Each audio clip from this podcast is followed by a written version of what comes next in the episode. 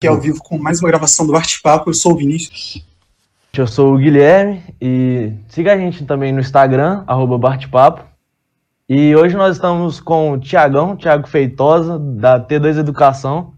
Ele Opa. faz cursos preparatórios para, para o mercado financeiro. E primeiramente a gente parabeniza o Tiagão pelo trabalho. E a gente sabe das dificuldades que é empreender aqui no Brasil.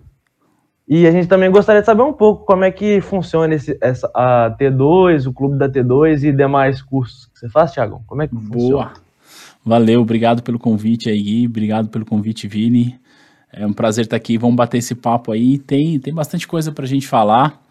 E é isso, cara. Você falou uma coisa que eu achei legal, né? Empreender no Brasil realmente é um desafio, mas é um desafio que, que vale a pena. Vamos lá. Bora tocar esse barco aí. Vamos, claro. É, na verdade, a gente que agradece a sua presença, a disponibilidade de estar aqui para ajudar a gente um pouco a compreender esse mercado financeiro, como é que funciona e entender um pouco como é empreender no Brasil também, né, Vinícius? Isso. Eu vejo é... diferentes projetos, principalmente no YouTube, a galera tenta começar do zero, levantar uma coisa nova, as diversas dificuldades que eles enfrentam para poder chegar lá. Sim, exatamente. É, ô, Tiagão, e quanto a esses cursos preparatórios, tanto para áreas voltadas ao mercado financeiro, quanto a entendimento, de onde surgiu essa sua vontade e dá pra gente, a gente consegue, a gente que vê suas aulas, a gente percebe que você tem um grande amor por ensinar. E de onde que surgiu isso, Tiagão? Cara, é, eu gosto mesmo do que, do que eu faço e é, eu acho que. Eu não sei qual foi o momento que isso surgiu, para ser bastante honesto, mas é, eu. Desde, desde pequeno, eu sempre quis trabalhar no banco, talvez porque. É, talvez. Não sei em qual nível de detalhes que a gente vai chegar, mas é, quando criança eu ia muito. Peraí que tá raspando aqui. Quando criança eu ia muito no banco com os meus pais, porque eles eram comerciantes e tudo. E aí eu achava muito legal aquela galera ali trabalhando no caixa, mexendo com dinheiro, achava o máximo. Tipo, nossa, eles são muito ricos, eles mexem com muito dinheiro. e aí eu, eu queria bastante trabalhar no banco e... Só que aí da, chegou a adolescência, eu meio que me desconectei, me, meio que me desconectei com isso. E aí na hora de, de escolher a faculdade, eu escolhi fazer faculdade de matemática, porque eu queria ser professor. Então olha que, que mundo louco, né? E aí, oh. quando chegou na faculdade, é, fiz faculdade de matemática, primeiro ano, segundo ano, terceiro semestre, eu ainda não tinha tido matemática financeira, e eu comecei a ficar inquieto, falei, mas como assim? Eu estou fazendo matemática, eu não sei matemática financeira, até que no terceiro semestre começou, começou a ter, e aí, quando chegou a matemática financeira propriamente dita, eu falei, não, eu quero trabalhar no banco, e aí terminei a faculdade, não tinha conseguido emprego no banco ainda, e depois que eu terminei a faculdade, eu comecei a fazer a pós. E aí, quando eu estava na pós, que eu fui contratado para trabalhar no banco, e aí é, tive uma carreira relativamente satisfatória dentro do banco. E lá, quando eu trabalhava no banco, é, eu comecei a dar esse tipo de aula que eu dou hoje.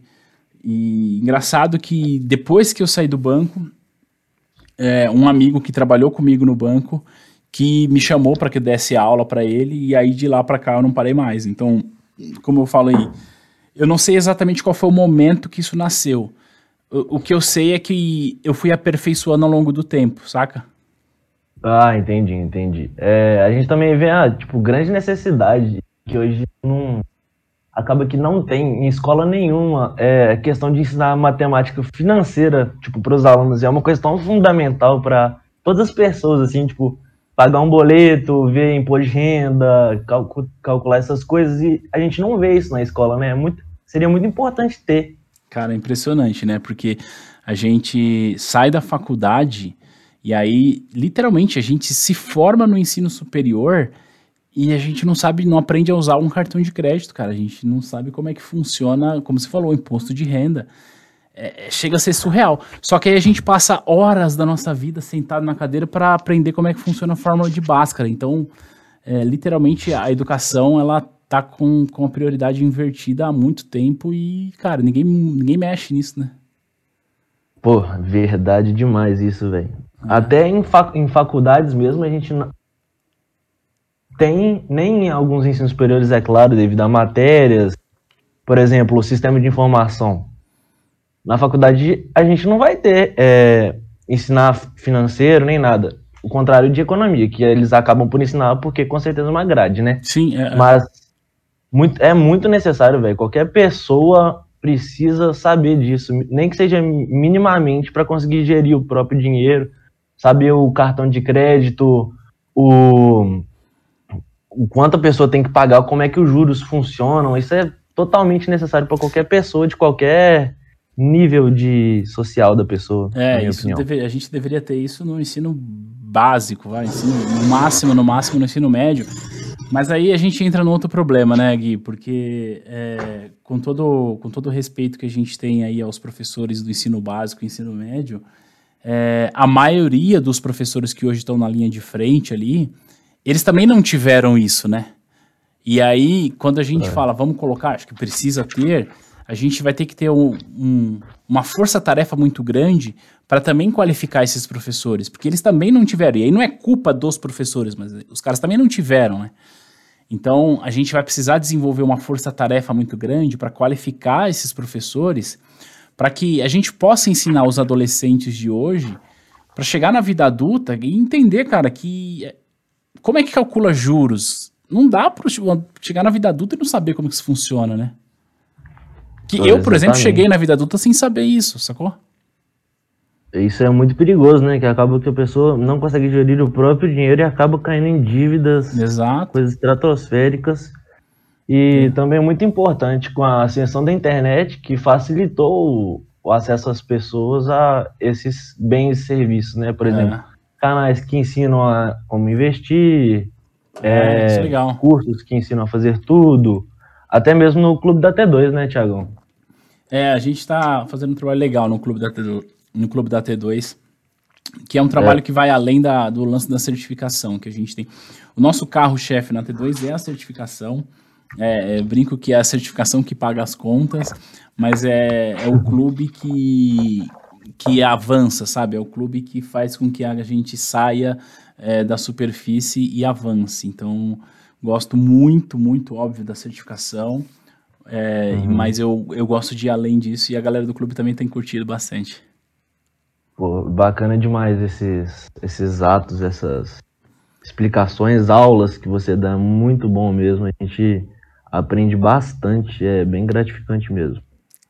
É, puxando um pouco mais agora para a parte econômica e tal, é, essa questão da nota de 200 reais, o que, que você acha que aconteceu para ela surgir? Você acha que foi uma, uma consequência? pela demanda de notas? O que, que você acha que. Cara, eu acho que é, que é, a junção de duas coisas, né? É uma, é uma consequência de uma inflação que a gente vive aí desde o da, da, do plano real, porque a inflação estratosférica. Assim, cara, quem viveu os anos 80 e os anos 90, eu acho que vocês não viveram, não sei exatamente quantos anos você tem.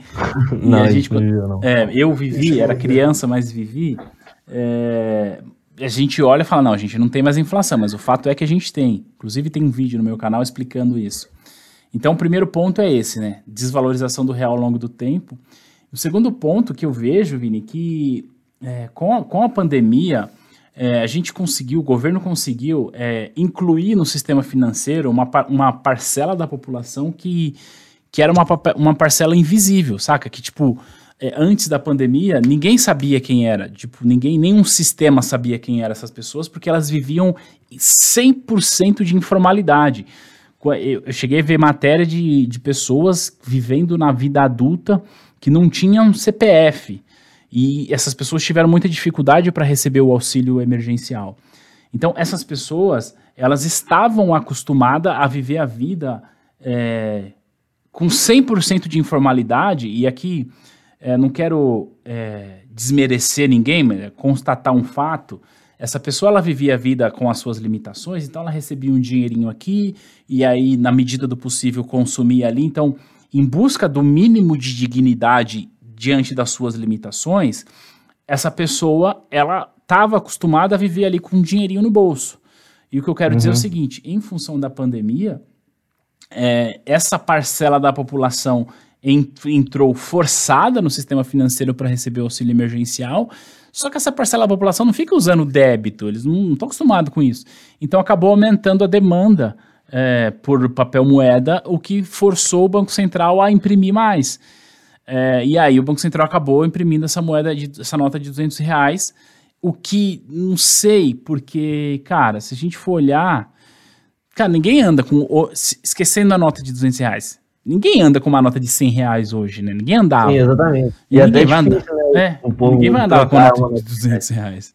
É. Mas eu, eu vejo que essa nota foi criada por, pela questão da, da própria inflação, é, ela materializa uhum. a inflação que a gente tem, eu não lembro o número de cabeça aqui, mas ela, ela materializa a inflação que a gente tem desde a é, implementação do plano real, e ela responde um aumento de demanda por papel moeda vindo da sociedade, na minha visão. Ah, tá. Entendi. E também ela tem alguma é, relação com a vontade, por assim dizer, com a da desvalorização do real? Ou simplesmente ela é pura e simples consequência para você? Cara, eu, eu não acho que a nota em si, eu não acho que a nota em si ela pode provocar uma desvalorização do real, na minha visão. É, eu acho que ela é a pura, a pura, e simplesmente a consequência. Por quê? Eu explico esse ponto, tá? E, enfim, não necessariamente é, eu, eu tô certo, mas existe uma lógica nesse meu raciocínio.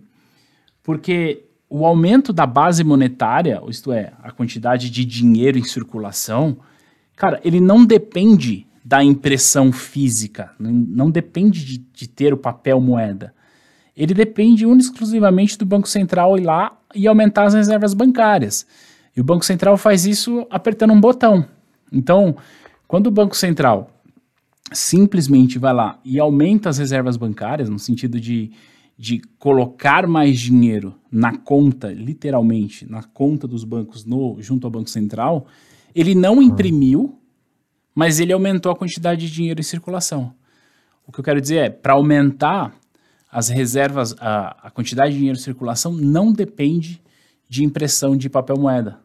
Depende, depende da liquidez, né? né depende, isso, depende da liquidez, depende de um, de um dinheiro escritural que o Banco Central vai lá e imprime. Então, o Banco Central simplesmente vai lá, compra título que está em poder do banco, fala assim, ó, se vira. E esse comprar basicamente é você tem um título eletrônico, me dá aqui e eu te dou um dinheiro eletrônico. Então, é uma transferência de dados, literalmente, e não precisa necessariamente haver a impressão. Então, eu não, eu não, não vejo que a nota de 200 reais em si, é, o fato de tê-la provoca a inflação, porque, cara, a gente não precisa de ter o papel moeda para ter a inflação, na minha visão. A gente tem inflação sem ter o papel moeda. Ah, entendi. Tiago, me corrija se eu estiver errado. É o Vini falando aqui agora. Eu que não sou. Não procuro, no momento que eu estou vivendo agora, ter conhecimentos mais profundos, matematicamente falando, sobre a própria economia, mas eu trago isso para mim como um projeto de vida para um momento futuro. Isso sobre o que você estava falando agora, na questão da nota de 200 reais. Então, basicamente, seria ela não provocaria a desvalorização da moeda pela questão do dinheiro sendo impresso. É, sendo impresso. E sim significaria que a própria instituição que viria a agregar mais valor à nota e ela seria apenas. Não a nota, a moeda, e ela seria apenas um facilitador, generalizando bem. Era algo nessa linha? É, é, sim, Vini, porque assim, ó, para que para que para que haja para que haja uma inflação, necessariamente eu preciso aumentar a base monetária, ou seja, a quantidade de dinheiro em circulação. Este é o uhum. ponto. Então, se eu estou dizendo o seguinte, ah, o Banco Central ele vai imprimir notas de 200 reais, ok, beleza. Mas é, o fato de eu imprimir a nota de 200 reais, ele não necessariamente implica em aumentar a base monetária. Sacou? E pode Entendi. ser que ao imprimir eu também aumente a base monetária. Ok. E isso vai provocar inflação. Mas o que eu quero dizer é o seguinte: para aumentar a base monetária, para aumentar a quantidade de dinheiro, eu não preciso imprimir papel moeda. Não preciso. Então, é, essa, essa nova cédula, o Banco Central ele pode sim, com essa nova cédula, falar assim, aproveitando o ensejo, aproveitando esse fato de que eu vou imprimir mais, então eu vou, além de imprimir essa nova cédula, eu vou aumentar a base monetária e assim eu provoco a inflação. O, o ponto é, não é a nota que é o causador da inflação, é o aumento da base monetária. E o que eu quero dizer é o seguinte: aumento da base monetária ele funciona, ele acontece independente da nota. Este é o ponto. Porque o, o, o sistema bancário nosso, nosso, ele funciona com o lance de reservas fracionárias. Este é o ponto. Então, quando uhum. você coloca mil reais dentro de um banco, você deposita lá mil reais dentro de um banco, é, a gente tem uma, uma, uma certa ilusão de que assim o banco ele é responsável por guardar o nosso dinheiro. Então, ah, eu pus mil reais lá, eu estou guardando meu dinheiro como se fosse um cofre. E não é assim que o, nosso, que o sistema bancário funciona, né? Quando eu ponho um dinheiro no banco, na verdade, mesmo que seja conta corrente, a, naquele momento, quando você deposita, essa grana passa a ser um passivo do banco, passa a ser um, um, um débito, uma dívida do banco. E por definição, o banco tem o direito de emprestar isso para um número X de novos de outros clientes. Então, o multiplicador de moeda é o, o aumento da base monetária é quantas vezes o banco pode multiplicar estes mil reais que você coloca. E quem vai determinar isso é o próprio Banco Central. Como ele faz isso? Controlando o compulsório. Então, uhum. o que eu uhum. quero dizer é o seguinte: com esse regulador do compulsório, o Banco Central ele simplesmente coloca ou tira dinheiro da economia apertando um botão. Então, o ponto é, não é a impressão que provoca o aumento da base monetária, mas é, ter impressão significa dizer o seguinte: tem dinheiro novo na praça, mas se o Banco Central quiser, ele pode imprimir dinheiro e manter a mesma base monetária. Isto é possível ser feito.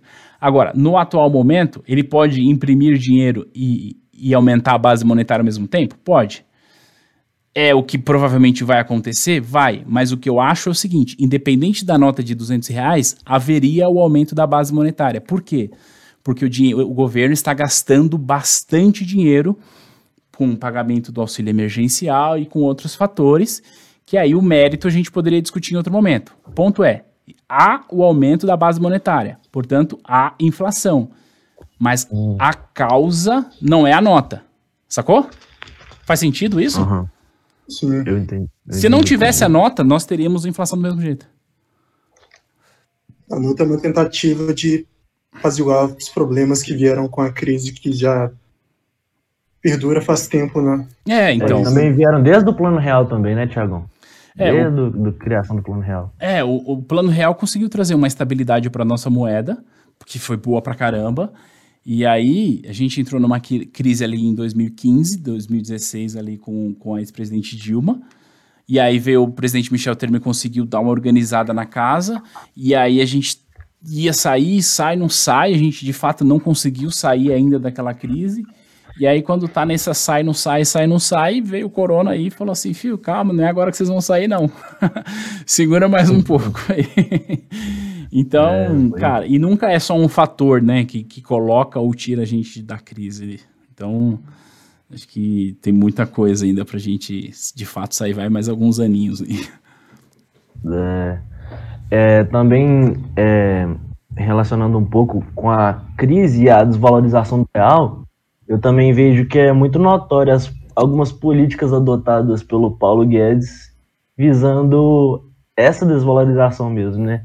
Tanto com é, abaixando a taxa de juros e outros fatores também. É, você concorda com esse ponto de vista da taxa de juros reflete completamente na desvalorização do real atual? Cara, certamente, Ou... certamente assim, o Paulo Guedes já deixou claro para claro, embora ele nunca o deixar claro nunca foi explicitamente dizer, olha, eu quero desvalorizar, desvalorizar, desvalorizar o real, mas ele já deixou claro é, implicitamente através de falas de que ele é favorável a uma política de, de, de, de câmbio desvalorizado, isto é, o dólar mais alto em relação ao real, porque segundo ele favorece a exportação, e de fato favorece a exportação, mas vai gera outras consequências que, na minha visão, podem ter um preço um pouco mais alto aí no médio e longo prazo, provocar inflação propriamente dita. É, então, sim, é, hoje, no dia que a gente está gravando, a gente está com uma Selic de 2%. Uhum. Fato é que o mundo inteiro está com taxa de juros baixa, então é, sim, a gente pode dizer que o mundo inteiro está com, taxa, tá com taxa baixa, então isso é bom. A taxa de juros baixa favorece porque a gente tem um custo menor da nossa dívida, isso é bom pra caramba. É, e aí a gente consegue, já que a gente tem reservas cambiais é, pujantes, né, bem gordas, é, a gente uhum. consegue, o próprio é, Conselho Monetário Nacional aí pode semestralmente tentar realizar algum lucro com isso e converter essa grana para o tesouro, é, caso ele realize lucro, né, que é importante também separar essa marcação a mercado do lucro, mas, cara, é, chega uma hora que a, que a conta chega, é, eu mesmo já gravei um vídeo pro, pro meu canal dizendo o seguinte, olha, o IPCA tá baixo, mas quando uhum. a gente começa a destrinchar um pouco a inflação, a gente percebe que a inflação que o povo sente, ela não tá tão baixa assim não. Então, é, quando a gente abre o IPCA, cara, a gente vai perceber que o IPCA tá baixo porque o transporte teve deflação mas o, o preço dos alimentos subiu, né? E quem é. que sofre com isso? Cara, é justamente o mais pobre. E aí, quando a gente olha o IGPM, o IGPM está lá em cima, quase 10% nos últimos 12 meses. Então, eu, eu penso que essa, essa política de desvalorização do real em relação ao dólar, a gente vai pagar um preço caro. Hum, é, e também é, com essa desvalorização acaba que o governo sai ganhando um pouco com isso também, sim, né? Sim, sim, sim. Porque cria lucro contábil é, e também ao curto prazo o PIB chega a crescer, Exato. eu acho. É, sim, sim. Porque favorece a exportação, favorece a nossa balança comercial.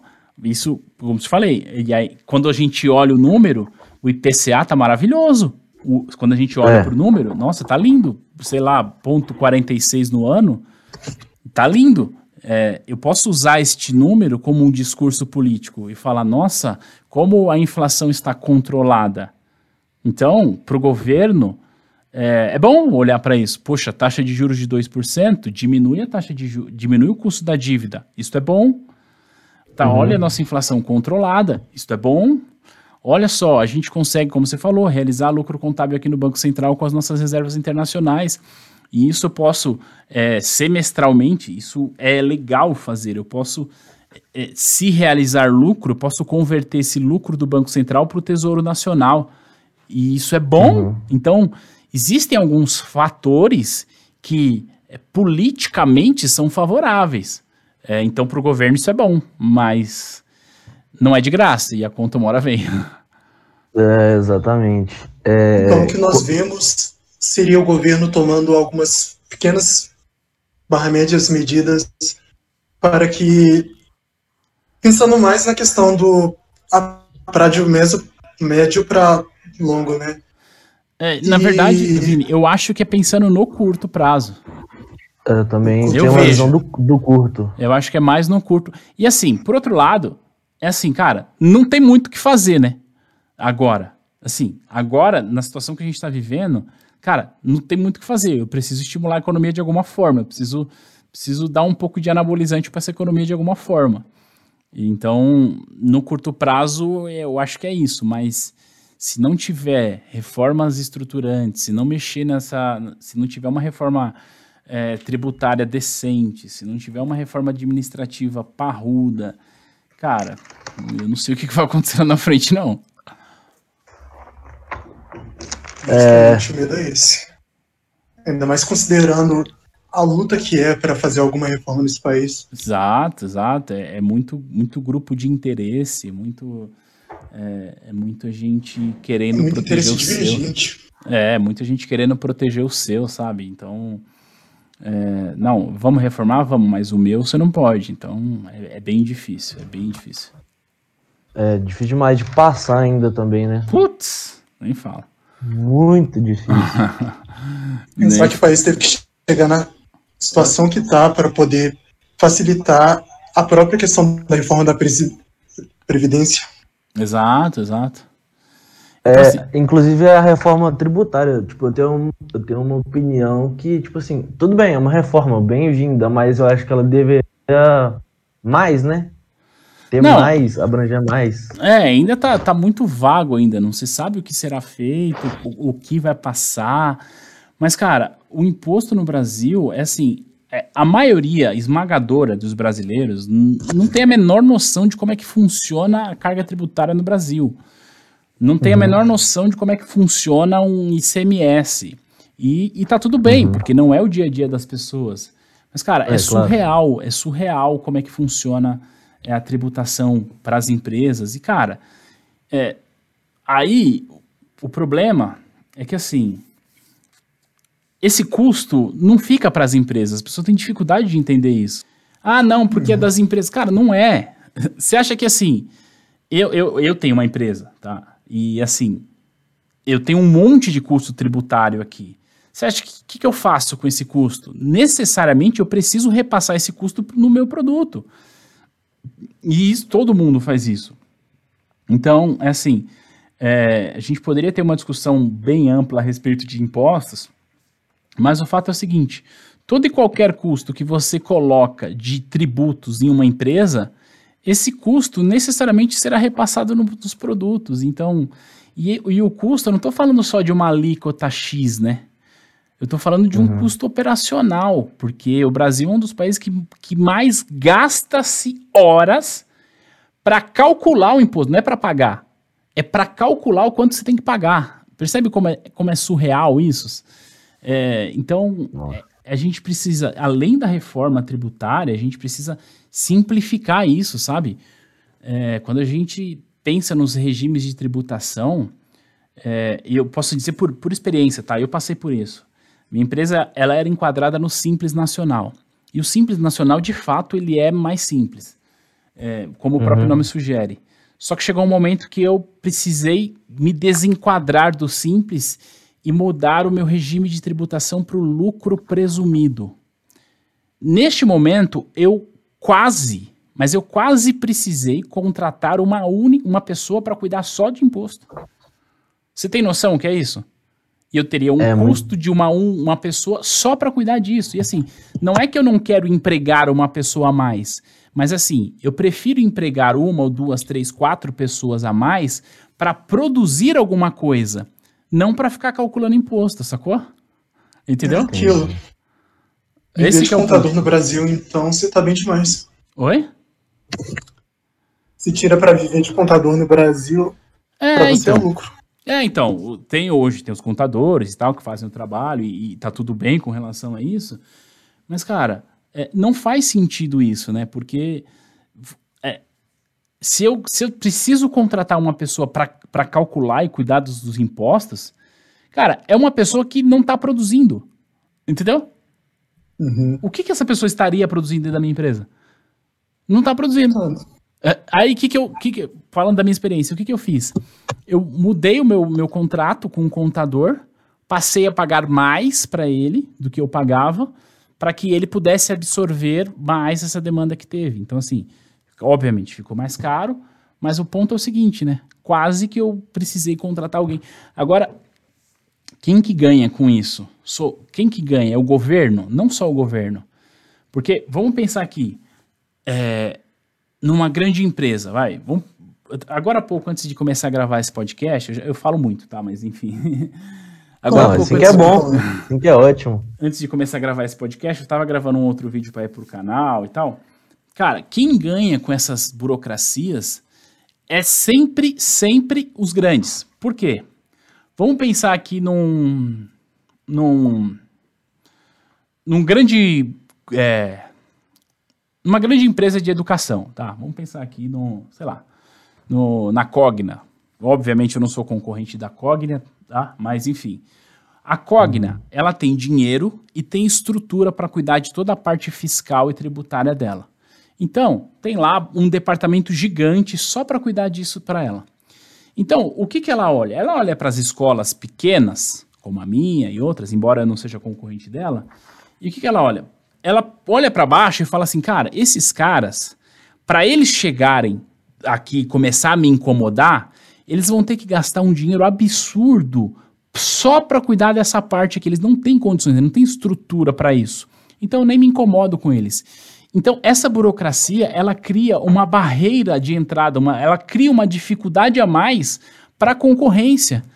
E por isso que a gente tem, em todos os setores da economia, a gente tem baixa concorrência, serviços ruins e caros, a gente tem um monte de coisa. Isso a gente vai, pode falar dos serviços bancários, de serviços de telefonia, a gente pode falar de serviços de aviação, um monte. Por quê? Porque você não tem nenhum estímulo à concorrência, você tem um monte de empecilho, um monte de dificuldade. E aí você tem estímulos a, a, a fazer coisa errada. Entendeu? E o, que, que, o que, que me falaram? E aí, trazendo experiência mesmo, tá? E aí, nem sei se eu deveria falar isso porque está sendo gravado.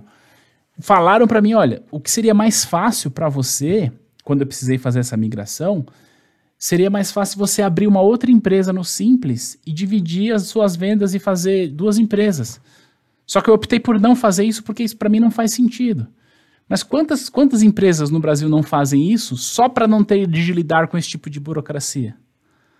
Entendeu? É, entendi, entendi. É, realmente é muita burocracia para você conseguir abrir uma empresa, mesmo que simples nacional, é muito complicado e também a gente até evidencia isso é, na falta de entrada de empresas estrangeiras aqui no Brasil, principalmente. Sim, é. é e também é, é, é, toda a máquina é, estatal que acaba por contribuir com isso, né?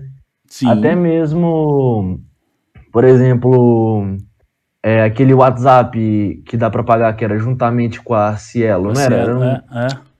era um, tre um tremendo, uma tremenda coisa boa que ia ajudar muita gente, principalmente nesse período de pandemia, e ajudar as pessoas desbancarizadas, né, que são as uhum. pessoas que não têm contato com bancos.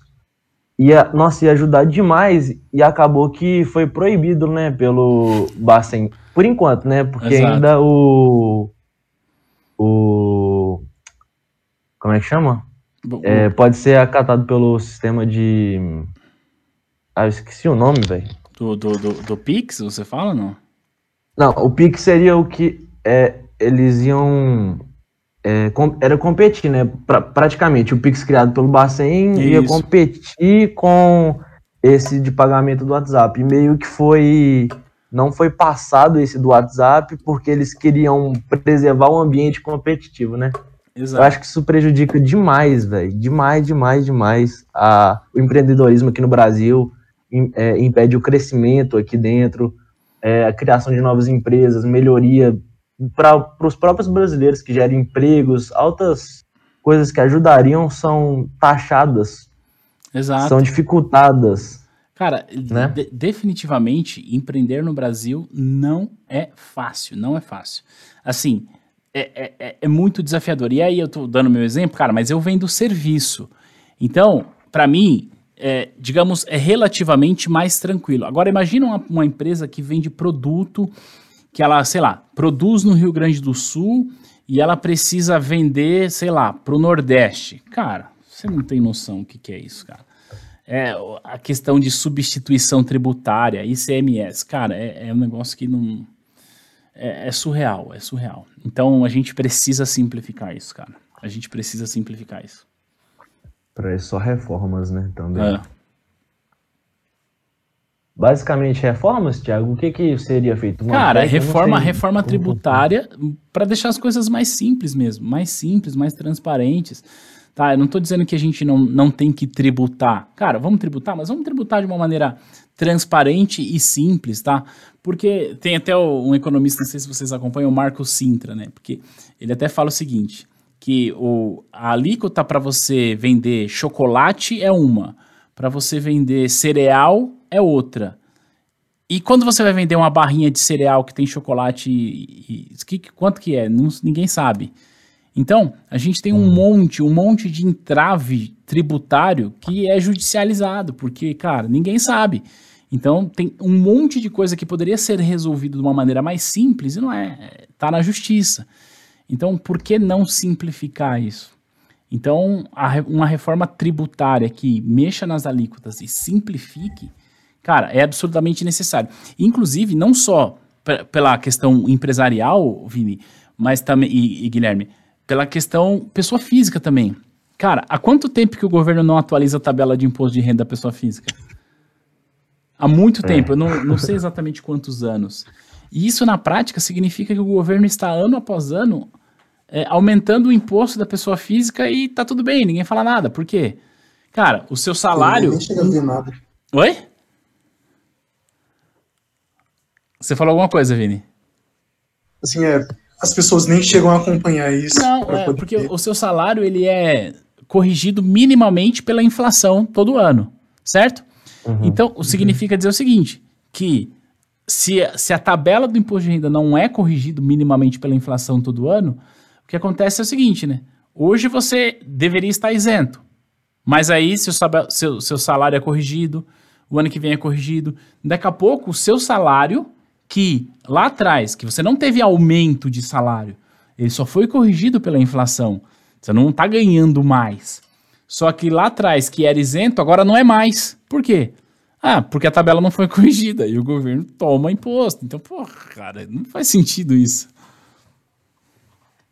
O pior é que quanto mais você estuda sobre isso, mais indignação acaba te dando, né? Exato, exato. Quanto mais você Muito estuda, complicado. mais doido você fica.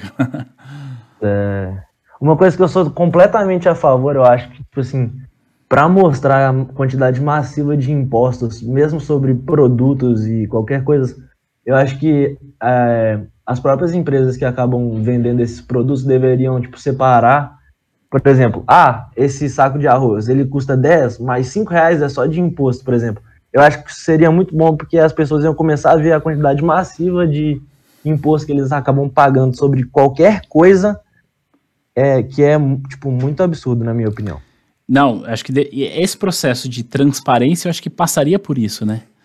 Passaria. Uhum. Mas, ainda assim, por mais que a gente tivesse, eu acho que ainda assim não. não, é, não a gente não conseguiria colocar na ponta todos os custos, né? Porque, cara, é, enfim, a cadeia de impostos ela sempre vai esbarrar na ponta. É, igual é agora, uma das coisas que, que, que o Guedes está querendo trazer é o imposto que a galera está falando da nova CPMF, que eu ainda não, não gravei nada para falar sobre isso, porque não chegou ainda, não, não, não falou como é que vai ser, mas, cara, a CPMF é uma tragédia, porque além de ser um imposto é, ruim, ele tributa algo que você não produz. Então, sei lá, é, se eu comprei, sei lá, comprei uma casa por 500 mil, e depois eu vendi a casa por 300 mil, eu tive prejuízo.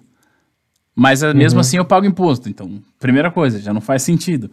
E segundo, cara, que quando você tem um produto que tem uma cadeia de produção longa, imagina como esse preço vai chegar no final. Então, sei lá, eu comprei um produto lá, o pr primeiro produtor vende, vai ficar mais caro por causa da CPMF. Aí o segundo, terceiro, quarto, quando chegar aqui para o consumidor, ele está pagando 5, 6 vezes a CPMF que vai sendo repassado e, e, o povo acha que tá bom. Não faz sentido isso, né?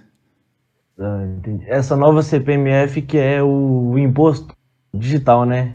É, então, o... é, o Guess está falando que é imposto sobre transações financeiras e tal, mas é, eu não sei ainda como que vai ser, né? Porque a CPMF, como era, era cobrado ponto 38 sobre toda transação financeira que você fizesse. Toda transação financeira. Então, sei lá, eu transferi 10 reais para minha filha comprar lanche na escola, eu pagava ponto 38% disso aí.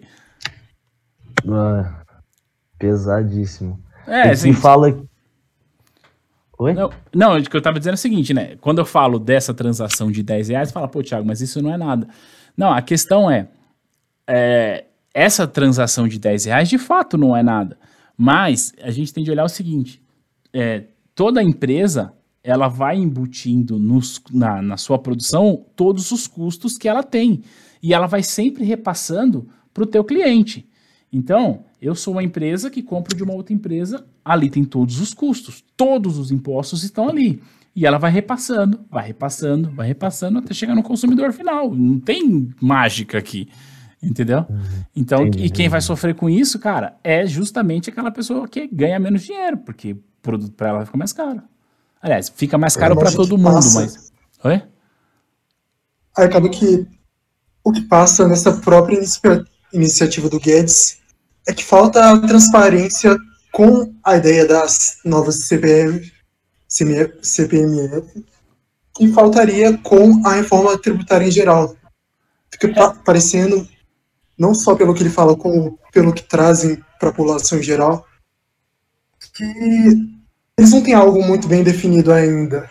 É, não, Tem a ideia, mas que É, até o momento que a gente está gravando esse podcast, não, não foi apresentado nada assim ao Congresso é, que a gente possa, inclusive, discutir os pontos. Pelo menos até o momento que a gente está gravando, não está claro para ninguém, só está assim. é, é, rumores, né? Então não dá pra gente chegar a nenhuma conclusão. Mas é, a gente precisa, por exemplo, cara, deso- desonerar a folha de pagamento, porque, cara, não faz sentido a gente ter é, tanto custo sobre é, geração de emprego. Porque aí, mais uma vez, entra naquele problema. Quem mais emprega no Brasil não são as grandes empresas, quem mais emprega são as pequenas empresas.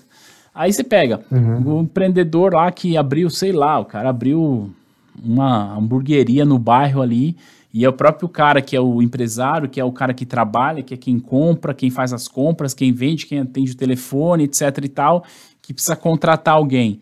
Aí ele olha e fala, pô, eu vou preciso em- empregar este jovem aqui que está em início de carreira e o salário mínimo que, ele, que eu poderia pagar para ele, que é o salário mínimo, sei lá, é mil e poucos reais.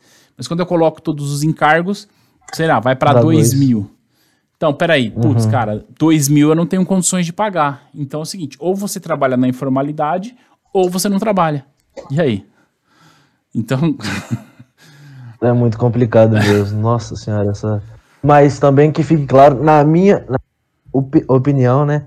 Eu não sou totalmente contra todos os impostos, eu só vejo que é uma massividade de impostos sim, desnecessárias, Ah. mas tem alguns, na minha opinião, tem alguns serviços que são necessários para serem mantidos pelo governo. Na Não. minha opinião, né? Não, a gente poderia discutir isso, sabe? Se, se isso aqui faz sentido, se isso não faz.